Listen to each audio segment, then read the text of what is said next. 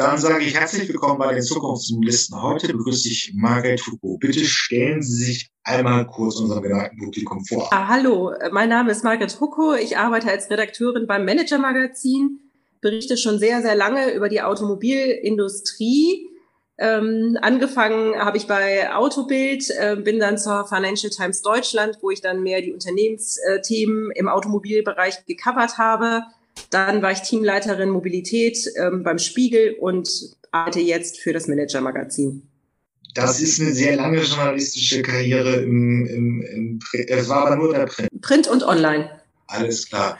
Ja, ist jetzt die große Preisfrage. Wie fangen wir denn an? Drei große Themen sind es ja im Prinzip geworden.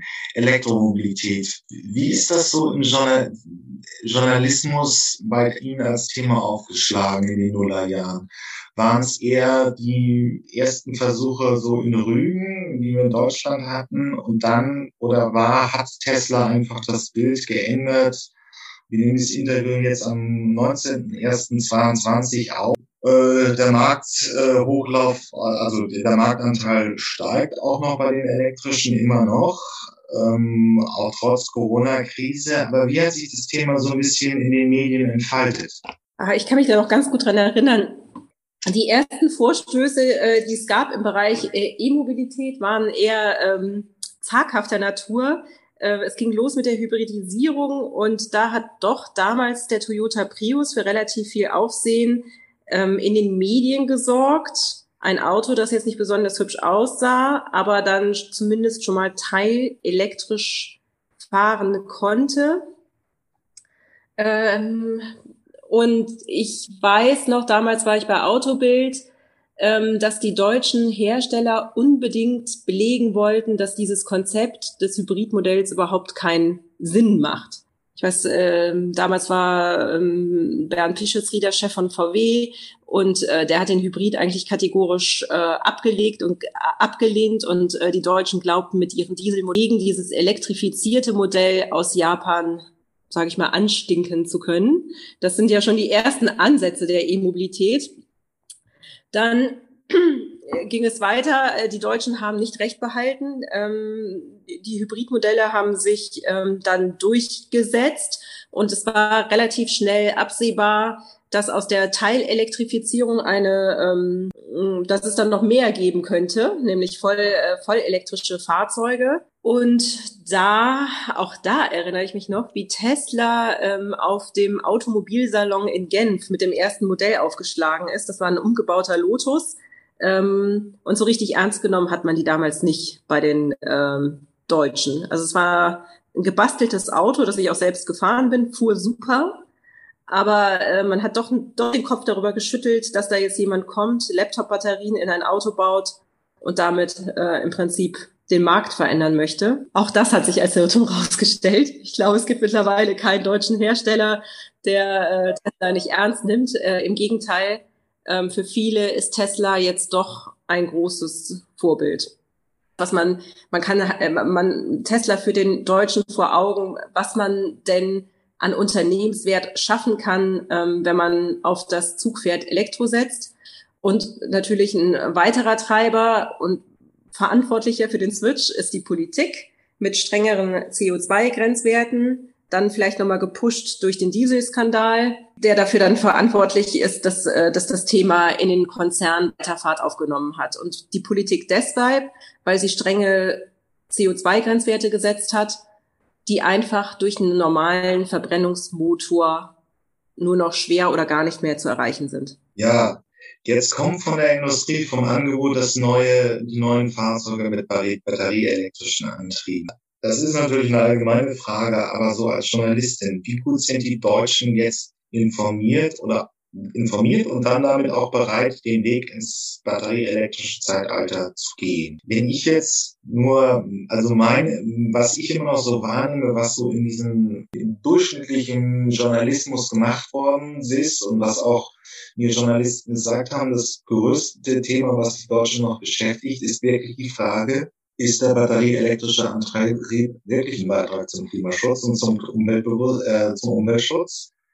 Ähm, ja, das ist halt ein Punkt. Ja, es verkaufen sich, aber es sind ja auch immer noch die sehr hochpreisigen Fahrzeuge im Angebot. Also die großen SUVs mit 60, 70.000 verkaufen sich, wenn auch in kleineren Mengen. Aber wie ist so die Stimmungslage zu dieser Innovation? Also ich würde sagen, nach wie vor gespalten. Also wenn Sie jetzt die Verbraucher fragen, ähm, das hat äh, vielfältige äh, Gründe. Ähm, ich glaube schon, dass ein Großteil der feindlich sind. Ähm, Soweit würde ich nicht gehen. Ähm, wir sind doch ein Volk von Ingenieuren oder waren es zumindest. Insofern glaube ich, dass wir neuen äh, Technologien aufgeschlossen sind.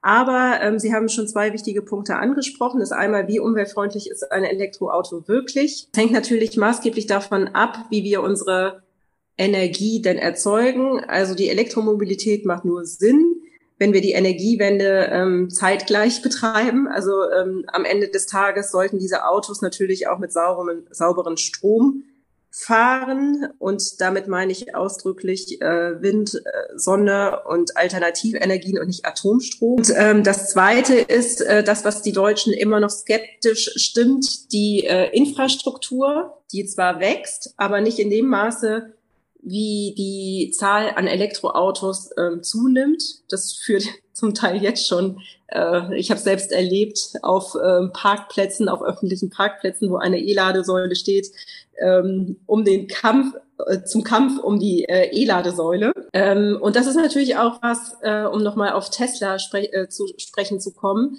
Ein riesengroßer äh, Vorteil, den Tesla hat, dass sie, dass Elon Musk einfach nicht darauf gewartet hat, bis die öffentliche Hand Geld äh, in die Hand nimmt. Die Frage ist ja auch, ob es überhaupt die öffentliche Hand sein muss oder nicht irgendwelche Privatkonzerne, äh, eine Ladeinfrastruktur zu schaffen, sondern er hat einfach gesagt, wir machen das selber.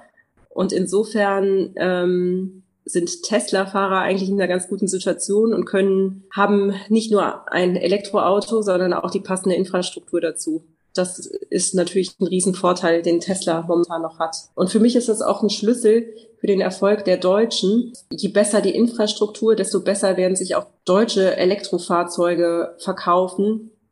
Denn man muss sagen, das, was man jetzt qualitativ sieht bei der E-Mobilität von deutschen Herstellern, ist zum Teil, also was die Verarbeitungsqualität angeht, deutlich besser als das, was Tesla bietet. Ja, das hört man häufiger an vielen Ecken.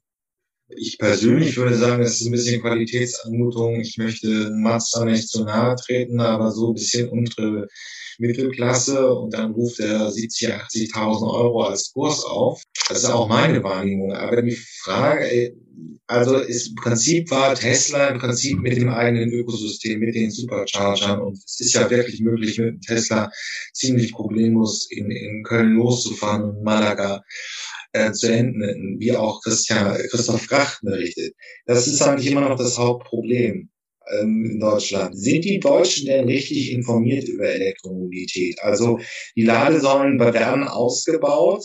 Wird das Problem überschätzt oder unterschätzt, so im Durchschnitt der Deutschen? Ich glaube, dass es gibt ja das schöne Wort, und das gibt es, glaube ich, auch wirklich nur äh, in Deutschland, das Wort der Reichweitenangst. Also, dass man mit seinem Auto äh, am Ende des Tages nicht so weit kommt, äh, wie, wie man das eigentlich hätte und dass die Ladesäule fehlt. Ähm, ich glaube, ich möchte den Deutschen nicht unterstellen, dass sie schlecht informiert sind. Aber ich glaube, wir könnten uns ein bisschen mehr Elon Musk gönnen, jeder von uns, nämlich einfach mal auszuprobieren und zu machen. Das war auch meine Erfahrung ähm, im letzten Sommer. Da bin ich mit meiner Familie mit einem Elektroauto in den Urlaub gefahren, also eine längere Strecke und war überrascht, wie gut das funktioniert hat. Ähm, es gab überhaupt gar keine Probleme. Ähm, es gab immer eine frei, freie Säule und auch eine Säule in Reichweite, wenn denn eine benötigt wurde auf der Autobahn. Insofern, ähm, ich glaube, man könnte vielen die Angst nehmen, wenn man es einfach mal ausprobiert. Ähm. Das, äh, sich zu informieren, das ist halt sehr theoretisch. Einfach mal ausprobieren und dann wird man sehen, ähm, der Unterschied zu einem Benzin- oder Dieselbetriebenen Fahrzeug ist gar nicht so groß. Also man muss seine Gewohnheiten gar nicht so stark umstellen. Also weniger, als man vielleicht denkt. Ja, das stimmt. Gut, es ist, das ist ja auch so aus der Fachwelt. Also ähm, wenn man sich die Fahrzeuge, ähm, die jetzt auf dem Markt sind, anguckt, liefert ein durchschnittlicher Großserienhersteller ja schon 40.000 für 40.000 Euro 400 Kilometer Reichweite. 2012 hatten wir noch den MIF, äh, den Peugeot Ion 150 angegeben, realistisch 120 und es waren halt Kleinfahrzeuge. Also der Technologiesprung ist schon sehr groß. Wir eigentlich, das ist eigentlich für die Autoindustrie schon ein sehr starkes Innovationstempo, was sie anlegen, oder? Also wenn man es auch mit anderen Innovationen vergleicht, wie ABS oder mit Airbag ja, es ist natürlich auch keine komplett neue Technik. Ähm, insofern sehe ich für die Deutschen die E-Mobilität äh, technologisch jetzt auch gar nicht so als große Herausforderung. Ähm, da, da, werden andere Themen in Zukunft kommen, die ja. vielleicht einfach nochmal äh, größer werden, äh, wie zum Beispiel das äh, ganze Thema Software. Aber ich fand noch ganz interessant, was Sie angesprochen haben, nämlich die Preise der E-Autos. Das wird, äh, wird den Deutschen ja auch gerne vor, vorgehalten, ähm, dass E-Autos einfach nicht erschwinglich sind für jeden. Und ähm, das ist in der Tat äh, aktuell noch ein Problem, ist aber ja auch nicht ganz untypisch, dass Innovationen erstmal von oben nach unten eingeführt werden. Und ähm, also das heißt erstmal in den teureren Modellen und dann in den günstigeren wird das zumindest auch noch demokratischer werden, als es jetzt ist. Ja, ähm, es ist halt im Prinzip so, diese Lernkurve bei Innovation ist schon relativ stark bei, bei ähm, wahrnehmbar. Das ist wirklich heute vieles auch schon, und ich meine auch die Ideereihe von Volkswagen, da sind ja die ersten Kompaktfahrzeuge, also nicht mehr in großen äh, Oberklasse-Limousinen oder teuren SUVs, sind ja schon mit Förderung durchaus erschwinglich. Nur eine Frage, wenn wir gerade beim Thema Angst sind. Und da ist es jetzt die große Frage. Haben die deutschen Automanager massiv Angst vor der Elektromobilität oder sind es jetzt eher die anderen Zukunftsthemen, die wirklich die Geschäftsmodelle total verändern werden? Wir, wir haben das Thema autonomes Fahren. Wir haben auch in Ansätzen immer schon noch die ersten Mobilitätsplattformen, die so kommen werden. Man hörte dann auf den Managementkonferenzen 2014, 2015, ja, das Spotify der Mobilität, das Amazon der Mobilität. Es gibt natürlich auch andere schöne äh, Musikplattformen oder Einzelhändler im Netz. Aber wie wird denn Elektromobilität als solche die Geschäftsmodelle verändern?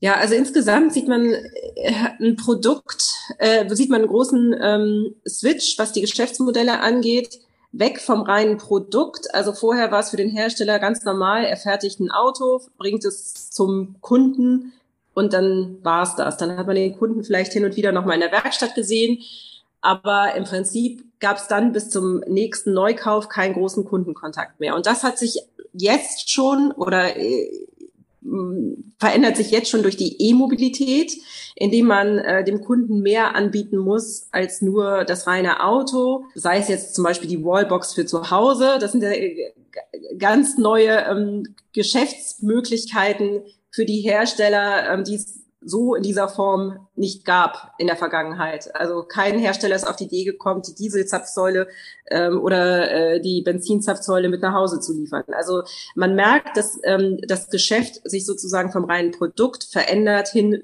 mehr zu einem Geschäft, ähm, was auch Lösungen anbietet. Und das wird sich gerade durch den, ähm, durch den stärkeren Trend zu mehr Software im Auto noch deutlich äh, verändern.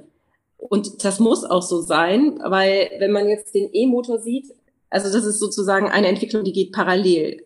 Elektromobilität plus mehr Software im Auto plus neue Geschäftsmodelle, weil ähm, in der Vergangenheit war es so, das, was, was die Autohersteller reich gemacht hat, war, wenn ich mich als Kunde nicht für einen Vierzylinder entschieden habe, sondern für einen Sechszylinder, das fällt weg jetzt. Ich kaufe mir ein Auto mit Elektromotor, that's it. So, und jetzt ist die Frage, wo kriegt der Hersteller neue Erlösmodelle her, wenn denn jetzt nur ein E-Motor ins äh, Fahrzeug gebaut wird und der Kunde sich nicht mehr für den Sechszylinder entscheidet. Und da kommt jetzt zum Beispiel die Möglichkeit, neue Geschäftsmodelle über Software zu generieren. Das, was Tesla auch schon macht, das auch, auch da muss man leider sagen, ist Tesla wieder das große äh, Vorbild mit einem ähm, Be Betriebssystem, äh, das funktioniert. Das, was bei den deutschen Herstellern ähm, noch entwickelt werden soll, ist halt in der Lage, Updates ins Auto zu schicken, äh, unter anderem. Aber genauso habe ich eben auch die Möglichkeit, Dinge im Auto freizuschalten, die ich in der Vergangenheit vielleicht händisch erworben habe. Nehmen wir mal das Beispiel Lenkradheizung. Das ist so ein beliebtes Beispiel, um diese neuen Geschäftsmodelle zu erklären. In der Vergangenheit habe ich auf meiner Optionsliste dann angekreuzt, ich hätte gerne eine Lenkradheizung. Jetzt kann ich das in dieser schönen neuen Autowelt vielleicht auch noch nachträglich tun oder vielleicht auch nur im Winter, wenn ich sie denn tatsächlich brauche, dass der Hersteller mir die Lenkradheizung freischaltet. Das ist das, ähm, worauf die Autohersteller setzen, um durch neue Geschäftsmodelle dann auch ähm, Umsätze ähm, zu kompensieren. Ja, ähm, also vielleicht sollten wir das mal öffnen. Es ist ja natürlich in Deutschland ist das Auto einfach ein großes Thema, das heiligste Wächter, aber es geht ja um was anderes.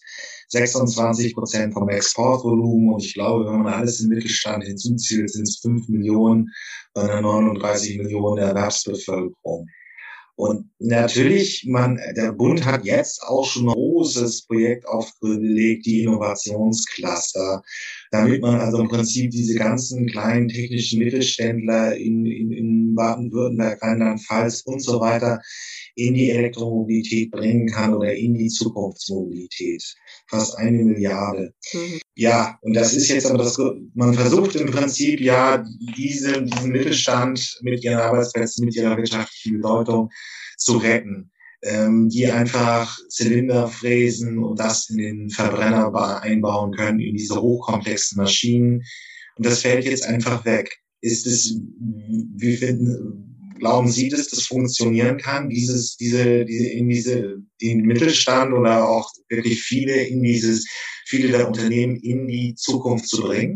Ich glaube, also, ich glaube, da muss man realistisch sein. Ähm, da werden einige auf der Strecke bleiben. Es, man wird nicht alle Mittelständler transformieren können. Das, äh, das wird nicht funktionieren. Ähm, es gibt äh, größere Zulieferer, die ohnehin auch ähm, schon, schon im Bereich äh, Software und Elektrifizierung unterwegs sind. Aber es gibt natürlich auch hochspezialisierte Zulieferer, die vielleicht nichts anderes gemacht haben, als den Superkolben zu fertigen. Das wird ganz schwer, ähm, daraus ein Transformationsprojekt zu machen. Also äh, das wird nicht gelingen. Also es werden Arbeitsplätze in der klassischen ähm, Zuliefererindustrie, also insbesondere bei den Zulieferern, werden Arbeitsplätze wegfallen. Das ist nicht machbar. Ein schönes, klares Wort, das hört man, äh, hört man nur sehr selten. Aber eine Frage, wenn man jetzt so, ähm, wir waren schon bei den neuen Geschäftsmodellen. Aber nochmal zurück zum elektrischen Antrieb. Ähm, ja, es ist natürlich einfach klar, was Sie gesagt haben. Der batterieelektrische Antrieb ist sehr einfach und man hat nicht mehr als Hersteller die Möglichkeit, nach dem Zweiten Weltkrieg einen Zweizylinder zu bauen, dann vier Zylinder, dann sechs Zylinder, dann acht Zylinder und was weiß ich. Also die Fahrzeug, die, die, die Verbrenner wurden ja immer komplexer wenn man zum Beispiel Golf von 2010 mit einem äh, Käfer aus, aus 1960 miteinander vergleicht, ist da viel mehr Technik, viel mehr Wertschöpfung drin. Und viele der äh, auch umweltschutzorientierten Akteure meinen, das Elektromotor des Fahrzeugs wird einfacher, weniger Wartung, energieeffizienter und so weiter. Aber man sieht ja jetzt auch schon im Feld, dass zum Beispiel ja, permanenter Allradantrieb kann zugeschaltet werden, der, die, die Elektroautos werden immer komplexer. Also ist das jetzt nur so ein kurzer Pyrrhussieg für die Umwelt, zu sagen, ja, mit diesem Shift zum batterieelektrischen Fahrzeug werden die Autos einfacher? Oder setzen sich jetzt nicht wieder Ingenieure hin und bauen wieder komplexere Elektroautos, so wie sie äh, in den 60er, 70ern komplexere Verbrenner gebaut. Also Sie meinen komplexere Elektroautos, die dann letztendlich auch mehr Strom verbrauchen, der ja. dann Okay, ja. Ja, das ist ein guter Punkt, den Sie äh, ansprechen. Ich glaube, das kann man insgesamt noch nicht ähm, abschätzen, wie sich das entwickeln wird. Aber in Kombination mit dem autonomen Fahren, da kommen wir wahrscheinlich nachher auch noch zu, gehen ja viele davon aus, dass sich der Verkehr einfach noch mehr verdichten wird. Das heißt, noch mal mehr Autos auf der Straße. Letztendlich, das ist jetzt auch wieder ein hartes Wort ähm, und das werden die Unternehmen auch nicht hören das, was natürlich der Umwelt am besten äh, tut und ähm, auch um die Klimaziele zu erreichen, ist einfach weniger Autofahren. Also weniger individuelle Mobilität. Dahin muss es eigentlich gehen und auch möglichst viel Autowege zu substituieren durch Jetzt kommen wir wieder schön zum Wahlkampfthema Lastenräder. Äh, also es gibt ja zumindest für innerstädtische ähm, für den innerstädtischen Verkehr gibt es ja gute Alternativen ähm, zum Auto. Also letztendlich muss es dahin gehen. Das wird aber natürlich kein Autounternehmen dieser Welt gerne hören, weil die möchten ja nicht weniger Autos verkaufen, sondern mindestens genauso viele, wenn nicht mehr.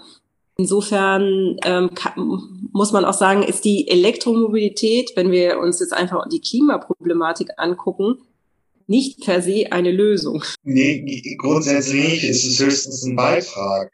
Aber die Frage ist jetzt die, wenn man, also wahrscheinlich kann es sein, dass es die Elektroautos auch wieder komplexer werden. Aber jetzt die Frage, wo stehen denn die Hersteller, was dieses, äh, was diesen Geschäftsmodellwandel angeht? Also auch 1980 war in, hat Volkswagen einfach Fahrzeuge hingestellt, selbst die Händler sind eigentlich relativ getrennt von den Herstellern. Man konzentriert sich auf effizientes Produzieren.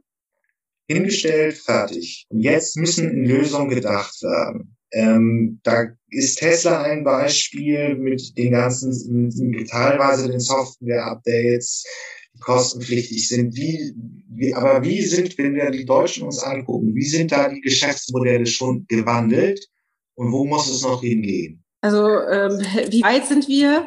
Ich würde sagen, wir sind ganz am Anfang, weil tatsächlich das, was man an, an Neuem sieht, ist noch relativ wenig. Ich glaube, ähm, es wäre auch zu viel, das jetzt alles auf einmal zu erwarten. Sie haben eben selbst schon angesprochen, dass wir einen Riesenschritt gemacht haben äh, Richtung E-Mobilität, was die Technologie angeht und die Fortschritte auf dem Gebiet.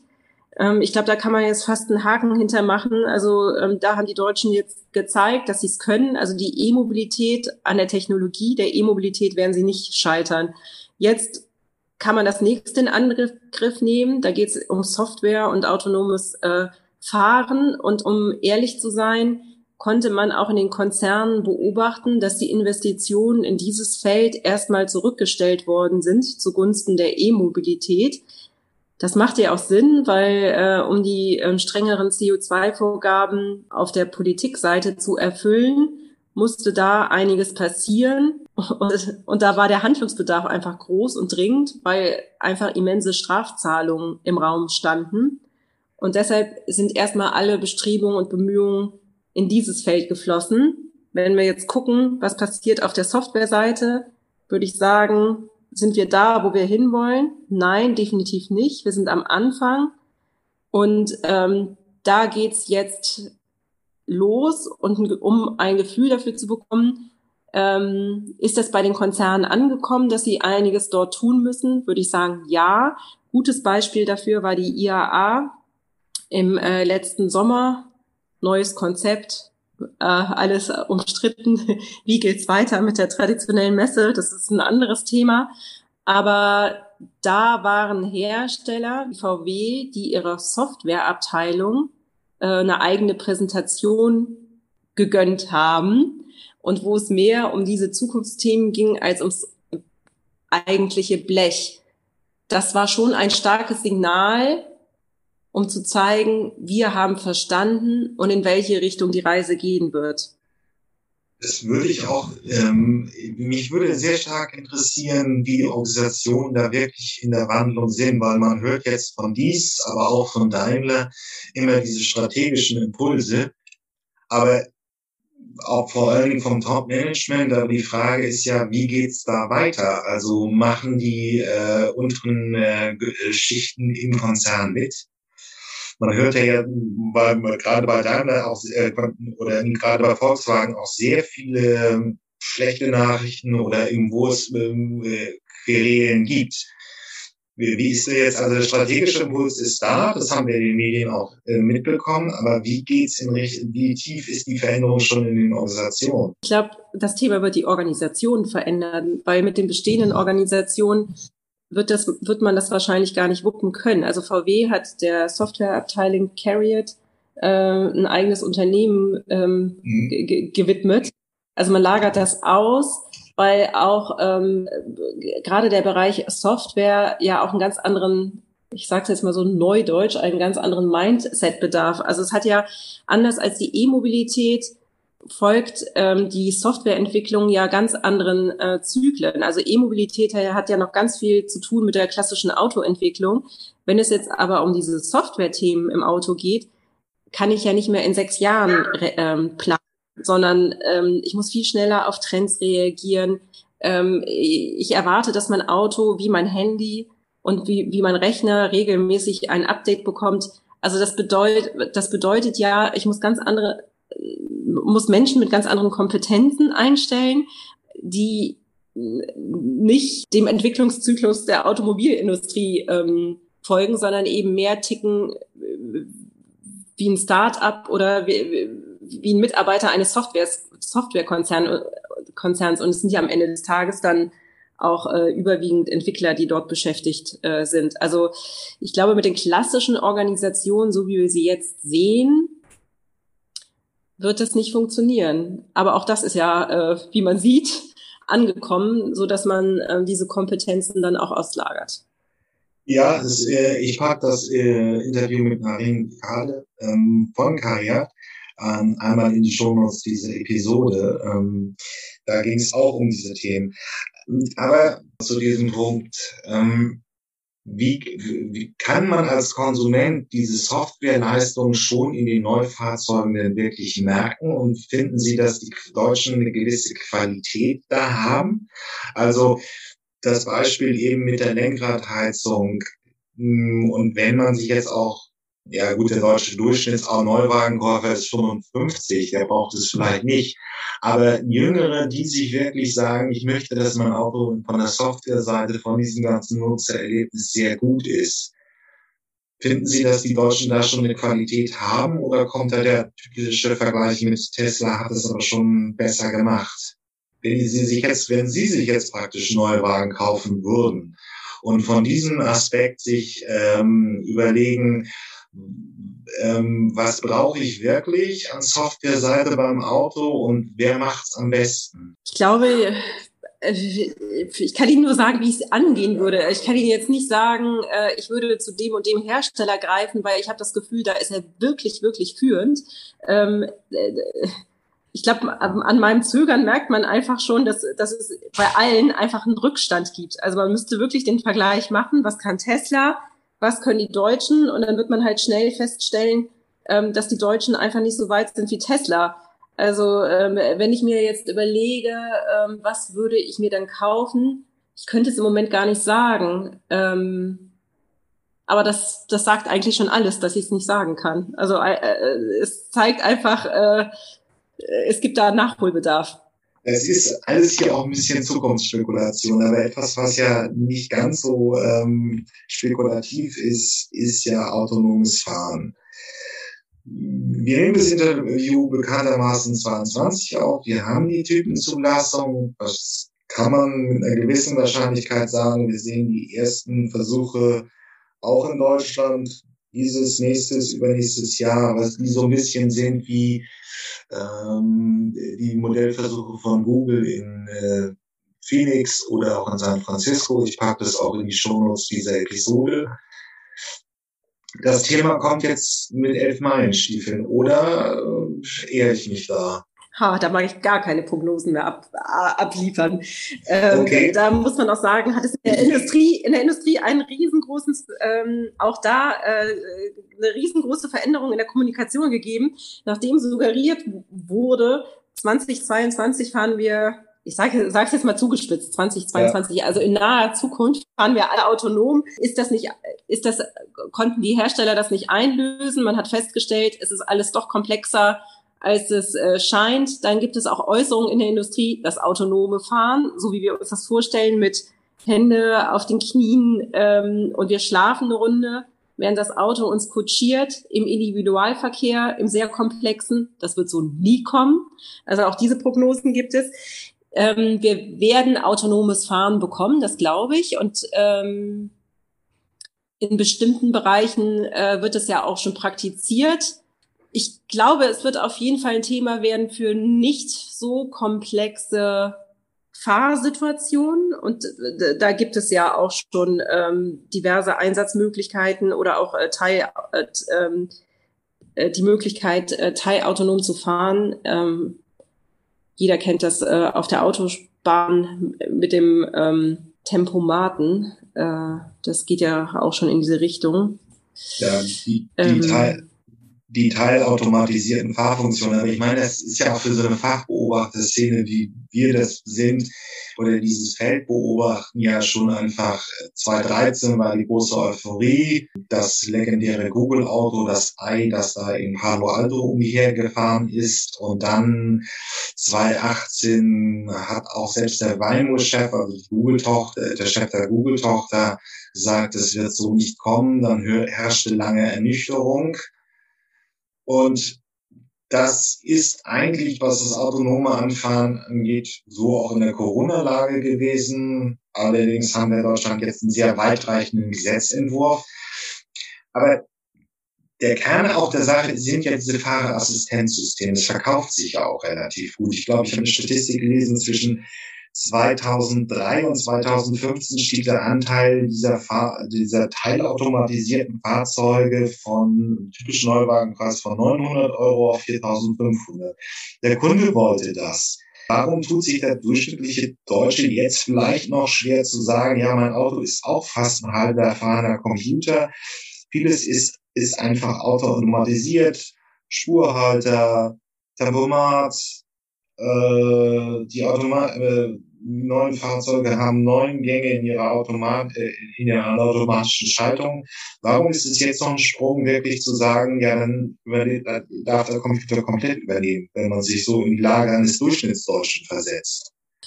Also ich glaube, je jünger der Fahrer oder die Fahrerin ist, desto weniger Probleme hat er sie mit dem ähm, autonomen Fahren das ist auch das, was man bei vielen Jüngeren hört. Im, Prinzip geht es da vor allem nur noch um den Transport äh, und nicht mehr um das Fahrerlebnis. Ich glaube aber, je älter die Fahrer sind, desto schwieriger ist die Vorstellung, das Steuer aus der Hand zu geben. Und da kommt halt so, ein Emo so kommt eine emotionale äh, Komponente beim Auto ähm, mit hinzu, nämlich dieses Gefühl von Freiheit. Und wenn ich sozusagen das Lenkrad ähm, aus der Hand gebe, gebe ich, zumindest ist das, was, glaube ich, im Kopf abläuft, ähm, ein Stück meiner Selbstbestimmung, meiner eigenen Freiheit ans Fahrzeug ab und lasse mich fahren.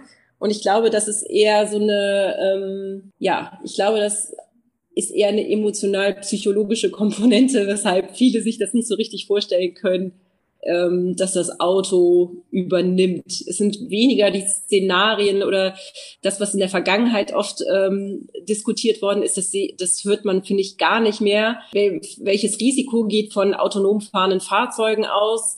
Äh, in der Unfallsituation, für was entscheidet sich das Auto? Fährt es jetzt den Opa um oder das kleine Kind, wenn es ausweichen muss? Also diese ethischen Fragen, das war auch eine Zeit lang, dass das diskutiert worden ist das finde ich ist komplett in den Hintergrund äh, gerückt. Ähm, aber dass trotzdem sich einige das nicht vorstellen können, das Lenkrad aus der Hand zu geben und dass, dass das Auto komplett übernimmt, hat aus meiner Sicht vor allem eine emotionale Komponente. Also ist das Problem ein bisschen überalterte Gesellschaft. Das in Deutschland ja einfach jetzt Durchschnittsalter ist 21, 41, 42, glaube ich da noch ein Problem ist, die Asiaten sind tendenziell jünger und da wäre eine größere Bereitschaft für dieses Angebot da. Ja, ich glaube, das hat tatsächlich was damit zu tun. Ähm, da muss man sich ja auch nur selber angucken, dass man, äh, ich glaube, insgesamt tun sich Menschen halt damit schwer, Gewohnheiten, die über Jahre gelernt worden sind, die dann irgendwann komplett abzustreifen. Und je jünger ich bin, desto leichter fällt mir das. Insofern, glaube ich, schon hat das was mit dem Alter auch zu tun. Aber wir wissen ja jetzt nicht unbedingt, wie, ähm, wie sich das Feld entwickelt. Wahrscheinlich wird es da noch mal ein bisschen Medienaufmerksamkeit geben, wenn die Deutschen es wirklich erleben können, wenn die ersten Modelle da, wenn die ersten Modellregionen da sind. Also was mir im Kopf vorschwebt, ist ja irgendwo, dass man irgendwie den, die Vororte von Großstädten mit Europa, den legendären Roboter-Shuttles bedient und dann eben zum S-Bahn-Station bringt. Das könnte ein mögliches Szenario sein. Die Medien werden natürlich das Thema ziemlich auch aufgreifen. Was man so raushörte, waren diese legendären eine Bildsendung zum ersten autonomen Fahren, also wo die ethischen Fragen durchdekliniert worden sind. Und ich meine, Sie sind Medienfachfrau, dass die, die dreieinhalbtausend Verkehrstoten, die 400.000 Schwerverletzten in Deutschland, sind kein Thema mehr in den Medien, aber die ersten Probleme beim automatisierten Hochauto, beim autonomen Fahren werden eine Rolle spielen, oder? Also da können wir uns in den Medien auf eine sehr zünftige Diskussion vorbereiten. Ja, klar. Äh, wenn es eine neue Technologie gibt und man ähm, noch Lücken erkennt, äh, wird darüber natürlich berichtet werden. Das ist ja auch gut so. Also ich finde, äh, unter den Tisch kehren ist ja keine, ist nichts, nichts, was wir uns wünschen sollten, äh, dass Fälle unter den Tisch gekehrt werden. Aber ich wünsch, wünsche mir natürlich einen sachlichen Umgang damit und Sie haben natürlich völlig recht, dass man einfach abwägen muss, wie, wie viele Verkehrstote haben wir jetzt, wie viele entstehen potenziell durch das autonome Fahren, äh, wie viel Sicherheit gewinnen wir durch das autonome Fahren. Und ähm, da bin ich mir sicher, dass dann am Ende der Vorteil überwiegen wird ich, ich glaube auch, dass das autonome Fahren vor allem ähm, darüber gerade bei den Lkw und im Transportbereich eine Riesenrolle ähm, spielen könnte. Da wird es wirklich wichtig werden, allein aus dem Grund, ähm, wir haben es ja jetzt in der jüngsten Vergangenheit gesehen, es gibt einfach zu wenig Lkw, zu wenig Busfahrer. Ähm, und da kann natürlich dann der Roboter, sage ich jetzt mal, ähm, wirklich eine positive Rolle für die gesamte Gesellschaft übernehmen, indem solche ähm, Positionen dann auch ähm, ja, gefüllt werden können, äh, sinnvoll, indem man sie nämlich automatisiert. Und das sind ja auch Anwendungen, ähm, die relativ simpel sind im Vergleich zum Individualverkehr, weil äh, ein Bus fährt bestimmte Strecken ab, die sind jeden Tag gleich, wenn man jetzt den Linienverkehr sich anguckt. Und ähm, das ist deutlich weniger komplex ähm, als jetzt ähm, jemand, der heute mal hierhin fährt, morgen mal dahin fährt. Genauso ist es beim Lkw-Betrieb. Ähm, deshalb glaube ich, ähm, dass gerade das autonome Fahren in diesem Bereich A sinnvoll ist und dass wir es da auch früher sehen werden als im Individualverkehr.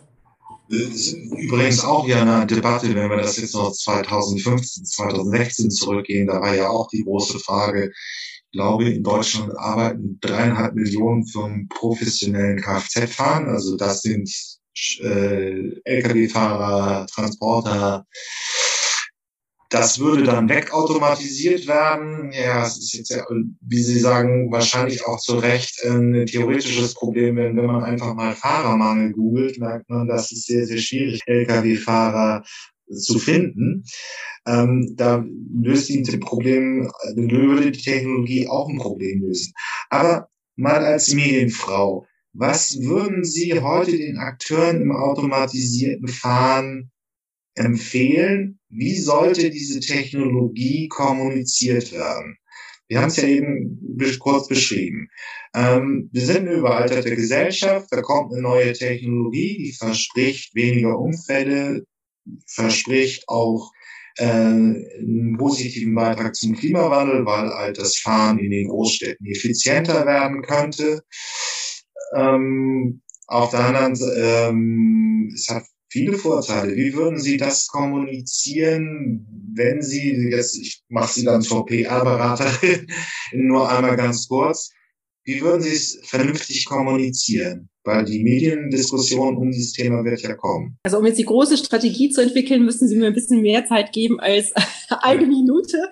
Aber äh, so ganz spontan würde ich äh, sagen, das, was auch im Alltag gilt, sollte auch als äh, PR-Strategie dienen nämlich ähm, klar die positiven Seiten betonen, aber die Schwächen nicht unterschlagen, weil das macht es unglaubwürdig, äh, wenn ich nur versuche, das Positive zu verkaufen und die Risiken nicht benenne. Ähm, also ich glaube, auch da kommt man einfach mit Transparenz am weitesten. Hätte uns zum Teil, hätte uns in der Corona-Krise zum Teil auch ganz gut angestanden. Ja. ähm, äh, wenn man transparenter kommuniziert hätte. Äh, also insofern ähm, ja, habe ich jetzt keine große Kommunikationsstrategie. Wie gesagt, die kann ich auch in einer Minute nicht machen. Ich halte es halt einfach für sinnvoll, so zu kommunizieren, wie man sich das auch im Alltag wünscht, nämlich ähm, dass man nicht nur das Positive benennt oder das Negative, sondern beide Seiten und dass man dann, äh, wenn jeder persönlich abwägen kann, selbst zu dem Schluss kommen kann, dass die positiven Seiten überwiegen, wenn es denn so ist, wovon ich momentan äh, erstmal ausgehen würde. Es ist natürlich einfach, wir haben viele Statistiken, Projektionen, aber die Frage ist natürlich, dann fahren irgendwann mal diese automatisierten Shuttles. Ähm, das ist schwierig zu kommunizieren, diese Vorteile, oder? Also es sind ja alles nur so ähm, Projektionen wie gewachsene Verkehrssicherheit über eine Möglichkeit, Klimaschutz äh, voranzubringen. Es ist sehr viel graue Theorie, graue Statistik, graue Prognosen die dann in der Medienwirklichkeit ankommen müssen. Das stimmt. Also ich, äh, insgesamt gilt ja immer, über Fallbeispiele wird es greifbar. Also wichtig ist, glaube ich, dass man dann einfach über Pilotprojekte, dass die Medien über Pilotprojekte berichten, über den Stand, über ähm, das, was dadurch erreicht wird, aber vielleicht auch das, was gerade, äh, welche Probleme sie verursachen. Ähm, ja, also ich kann da, glaube ich, keine großen ähm, äh, Empfehlungen geben. Ja, wir werden sehen, wie es wir werden sehen, wie es läuft. Ich freue mich schon auf die erste Name-Sendung. Aber ich möchte mich an dieser Stelle dann bedanken, Frau Ja, hat Spaß gemacht. Vielen Dank. Okay,